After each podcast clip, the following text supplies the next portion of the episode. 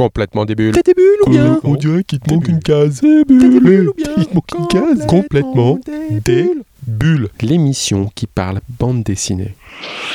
C'est des bulles est aujourd'hui à Belfaux, près de Fribourg, où se tient le festival BD Mania. La dernière édition a eu lieu récemment et nous y avons rencontré l'un des organisateurs. Salut Philippe. Salut John. On est à Belfaux, à BD Madia. Oui, exactement. Le festival a débuté. euh, c'est en pleine effervescence. Raconte-nous, BD Madia, c'est un festival donc dédié à la bande dessinée qui a lieu tous les deux ans. Toi, tu es le président de l'association qui organise le festival? Oui, je suis le président de l'association BD Mania Belfaux-Corminboeuf. Et puis, euh, c'est un festival qui a 14 ans. euh, c'est la 14e édition, excuse-moi. Mais vu que c'est tous les deux ans, donc ça fait à peu près 26 ans que, que BD Mania existe. Il y en a pour tout le monde. hein. Je crois que le festival, il se veut euh, familial, festif, villageois. C'est des mots qui, qui collent bien à, à l'ambiance que vous voulez ici pour cette manifestation. Oui, alors effectivement, familial, euh, ben, il y a les animations scolaires le vendredi qui ont énormément de, de succès. Les, les auteurs vont dans les écoles, euh, montrent ce qu'ils font, comment est-ce qu'on dessine, comment est-ce qu'on raconte une histoire. Et puis, ben, souvent, on voit les, les gamins qui viennent ici au festival. Il y a les parents, il y en a, ben, il y en a certains qui aiment la BD, il y en a d'autres qui connaissent un petit peu, puis il y en a d'autres qui disent mais c'est quoi ces trucs pour gamins? Et puis, euh, du coup, euh, ils sont tous surpris de voir ces auteurs qui dessinent, et puis euh, de voir le talent qu'ils ont. Puis du coup, ils partent, et puis ils me disent euh, ah ouais, c'était une découverte, c'était super.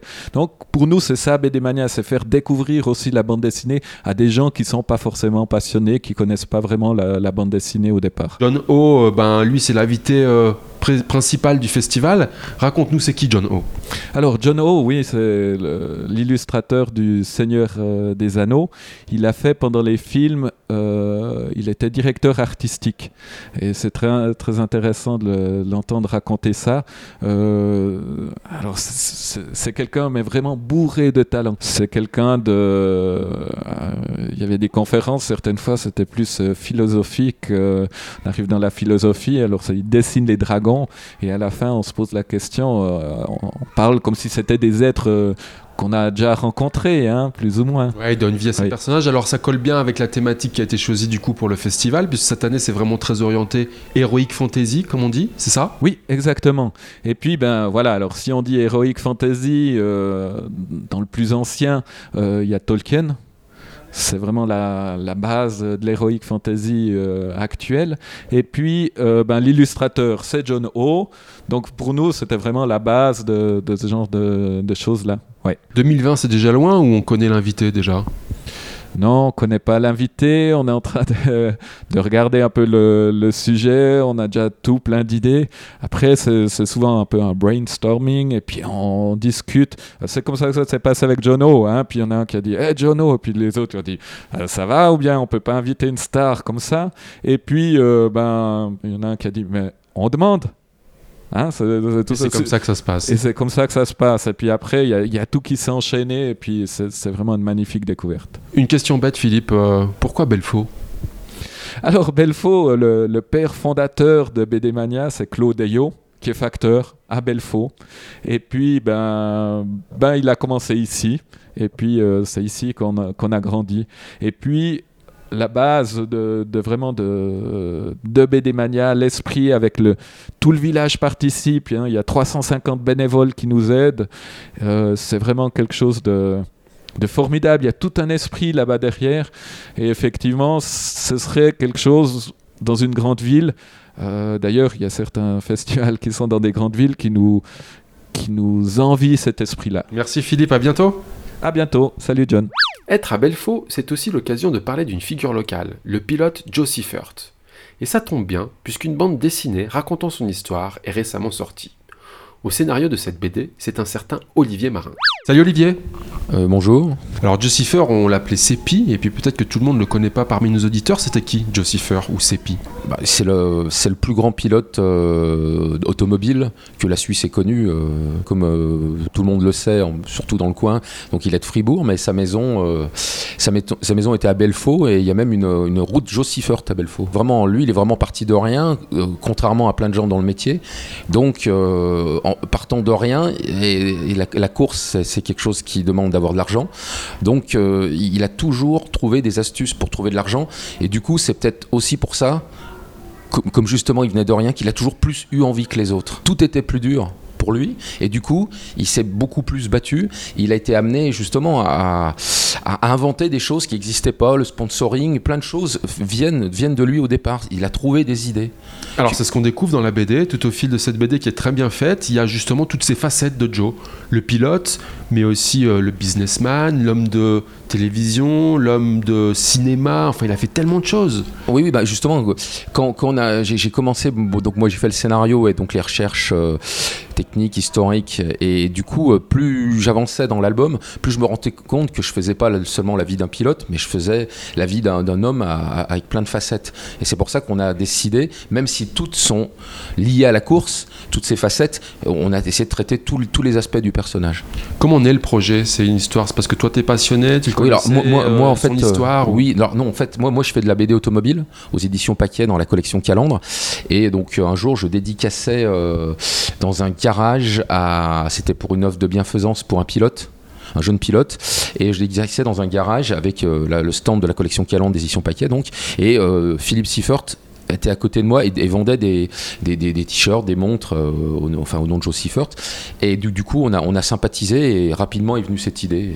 Voilà, jusqu'à jusqu'à sortir l'album. Et c'était il y a six ans déjà. Donc, euh, Un travail de documentation aussi important pour dessiner des voitures, par exemple, très fidèles à la réalité. Voilà. Tu parlais de sponsors, avoir les sponsors qui étaient exactement ceux de l'époque. alors, c'était un gros travail de documentation parce qu'on s'est pas contenté de lire un livre ou de regarder un DVD. Euh, on a aussi interviewé euh, des, des pilotes ou, ou des gens qui l'ont connu à l'époque, ce qui fait qu'on a des anecdotes qui apparaissent nulle part, comme par exemple Pescarolo nous a donné des anecdotes, euh, Paul Blancpain qui était son bras droit à l'époque, voilà. Mais aussi on a, par exemple pour, pour, les voitures, euh, à l'é- à l'époque c'est là où apparaissent les premières voitures avec plein d'autocollants, euh, Gulf, tout ça, et on a tout, été jusqu'à revisionner des petites vidéos, des petits bouts de vidéos qu'on trouve sur YouTube pour voir la voiture sous tous les angles et voir où étaient les autocollants. On a fait ça le plus fidèle qu'on pouvait. Alors c'est un très bel ouvrage. Si on revient un peu à Joe, euh, est-ce que tu penses que c'était le pilote le plus talentueux de sa génération? Alors, il y avait d'autres pilotes talentueux. hein. Alors c'était Euh, la génération des grands. Hein, Oui, oui, ouais, il y avait- Jackie Stewart, Pescarolo que tu as cité, Oui, oui. Jackie X. Oui, il y en a, il y en a, plein. C'était, c'était vraiment, c'était euh, en, en termes, en termes de, de, de sport mécanique, c'était un peu l'âge d'or pour moi, quoi. Et euh, le, le- le sport mécanique de l'époque, c'était quand même quand on avait un, un accident. On restait, si, hein. si on n'était pas mort, on, on roulait plus après, quoi. Je veux dire, il n'y avait pas les, les normes de sécurité, donc c'est vraiment. Alors, le, fait que si lui, il voulait rester pilote libre, donc il a jamais été, euh, même s'il a été pilote officiel Porsche, il n'a jamais, il n'avait pas d'exclusivité. Il- Voilà. Et le fait d'avoir gardé cette liberté a fait qu'il n'a pas euh, donné donc son exclusivité à une seule marque ou une seule écurie, ce qui fait qu'il n'a jamais pu être dans des, enfin, des écuries euh, qui avaient les moyens de gagner le championnat. Donc, ce qui fait que par rapport à d'où il vient et comment il a couru, je pense que personne n'aurait eu sa par- ouais, personne n'aurait fait sa carrière. Et rappelle-nous son palmarès à, à Siffert. Bah, c'est euh, c'est c'est- c'est deux, c'est deux grands prix de Formule 1 gagnés.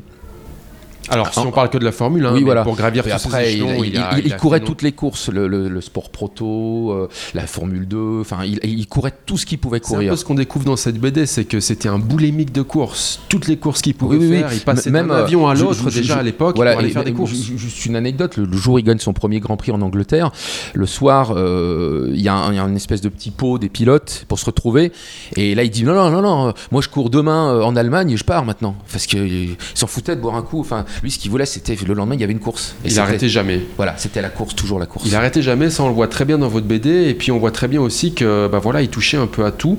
Euh, par exemple, c'est Steve McQueen, il, a- il, il était en admiration devant, devant Joe Siffert. Mais, mais disons que en fait, quand, quand, euh, la- quand Solar, euh, donc c'est la société de production de Steve McQueen, a voulu faire ce film Le Mans, donc ils l'ont contacté parce qu'ils savaient qu'il n'était pas seulement pilote, mais qu'ils savaient qu'il était aussi euh, comment, euh, qui, qui- qui, qui, qui, qui, vendait, qui achetait des voitures, donc pour voir s'il avait des voitures. Donc c'est lui qui loue les voitures du film. Du coup, c'est aussi lui qui comment euh, euh, qui double Steve McQueen dans, dans Le Mans parce que Steve McQueen avait le, le- pour, pour courir dans ce film, il avait les qualités, mais son assurance voulait pas qu'il court lui-même. Voilà. Mais c'est aussi lui, euh, tout simplement, qui euh, qui, qui, monte, qui, avait une, une belle montre à, son bras, une, une montre d'un modèle Monaco. Et, et- et, Steve McQueen remarque cette montre, il lui dit bah, tiens, mais mets-la pour le film. Et c'est comme ça qu'il la légende naît comme ça. bah voilà, c'est comme ça qu'est devenu euh, le- les montres Tiger sont devenus connus. C'est incroyable. hein. Alors Voilà. on découvre toutes ces anecdotes euh, dans l'histoire aussi. Il y a des anecdotes liées aux voitures, bien évidemment. Oui, oui. Et puis la, la- la- une des mythiques, la Porsche 917. Pourquoi, elle- pourquoi elle est mythique cette voiture? Mais parce que en fait, c'est une, une voiture, c'est un monstre. Disons que quand elle est arrivée, euh, même les pilotes les plus chevronnés avaient peur dans cette voiture. C'est-à-dire, elle était euh, tellement puissante que les gens et, et- et, euh, dans les premières courses.